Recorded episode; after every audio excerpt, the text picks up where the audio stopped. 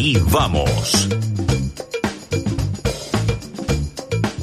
Vamos ahora con la sección deportiva en Ahí Vamos, en el aire de Radio Urbana. Lo escuchamos como todos los días a Santiago Ginés, porque hoy, como siempre, hay un, día eh, muy cargado en cuanto a deportes. Hoy vuelve la selección argentina en su camino a Qatar 2022 y también el tenis es protagonista por la presencia argentina en Roland Garros. Así que lo escuchamos a Santiago Ginés. Buen día, ¿cómo estás?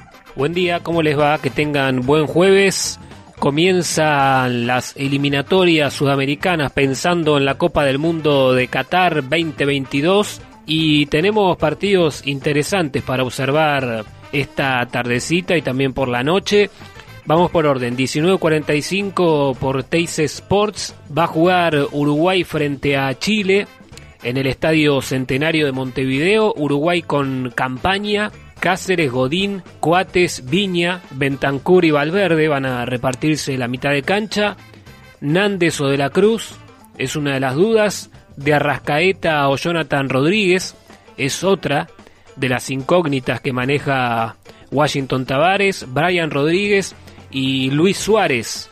El equipo entonces del maestro, Chile con el ex Olimpo Gabriel Arias en el arco, Paulo Díaz, Sierra Alta, Enzo Rocco, en la mitad de la cancha, Juan Pedro fue en salida, Baeza, Vegas, Aranguis, Arturo Vidal y arriba Alexis Sánchez y Eduardo Vargas. El equipo de Reinaldo Rueda, el árbitro del partido, va a ser el paraguayo Aquino.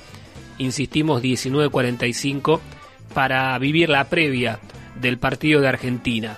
20.30 y este partido televisado únicamente por DirecTV. Paraguay frente a Perú en Asunción se va a jugar este encuentro.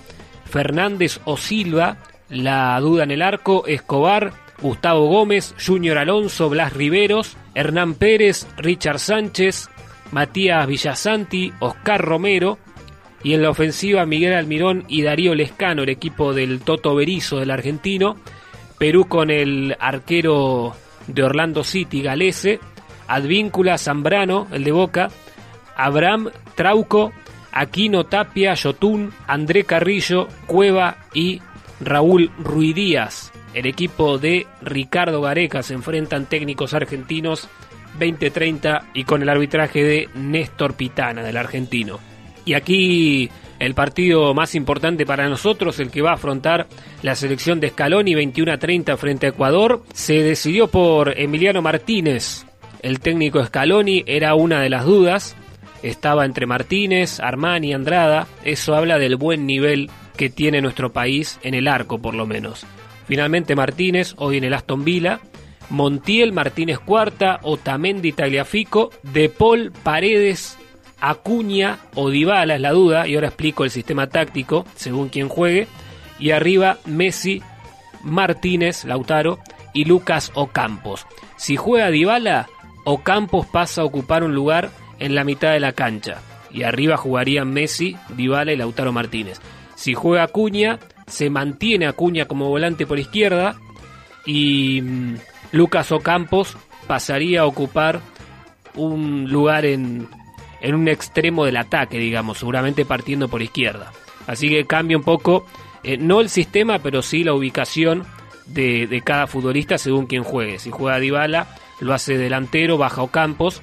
Si juega Acuña, Acuña va a la mitad de cancha y Ocampos se adelanta algunos metros. No va a cambiar en cuanto al sistema táctico esa modificación. Ecuador con Domínguez, Perlaza o Ferigra, Guerra, Arboleda y Estupiñán, Ibarra, Alcíbar, Méndez, Caicedo, Mena y Ener Valencia, el equipo de Gustavo Alfaro. Su último equipo fue Boca.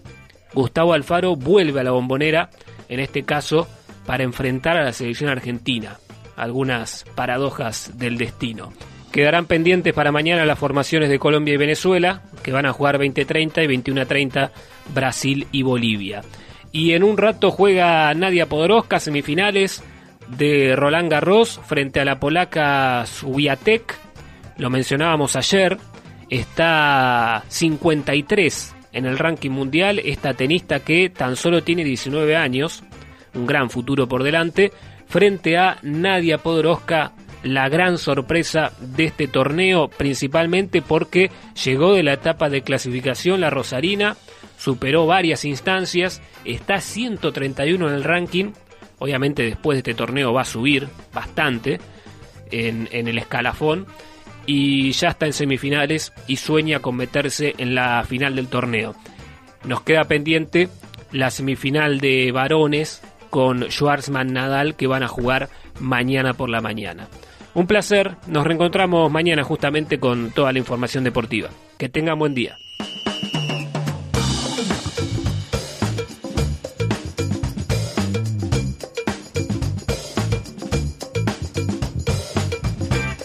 Le agradecemos a Santiago Ginés, muy completo como siempre el resumen deportivo con el, el protagonismo de las eliminatorias eh, de Qatar 2022, que va a tener un dato muy importante, un hecho en realidad muy importante el día de hoy porque por primera vez en una transmisión de, de televisión de la selección mayor masculina Argentina va a ser comentada por una mujer, va a ser Ángela Lerena justamente la que se va a encargar de los comentarios para la transmisión de la TV pública del, partido de hoy de, la Argentina contra Ecuador, así que eh, me parece un, hito muy importante en lo que es el periodismo deportivo, un ambiente que eh, es como el, bastión del machismo en la televisión. Sí, claro, por supuesto. Eh, en la televisión y bueno, y en el resto de, los, de los medios, pero la televisión como más, más alevoso todo, y me parece que es un, un avance muy, pero muy importante. Ángela Lerena, que lleva más de 25 años de profesión, ella ya ha participado de la TV, la TV pública en las transmisiones de fútbol, en su momento cuando era fútbol para todos,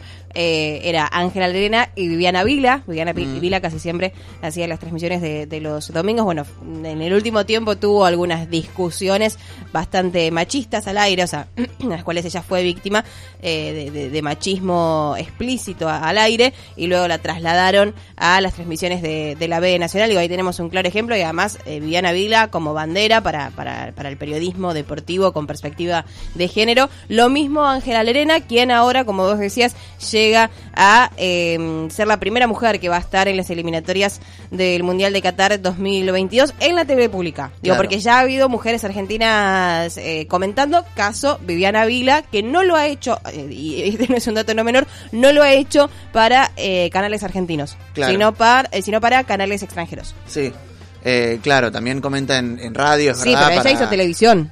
Sí, Fútbol para todos en televisión y ahora está con la plataforma Relatores. Está, bueno, en TNT en, en, lo que es la Liga Argentina este año, este año pasado. Siempre estuvo con eh, campo de juego.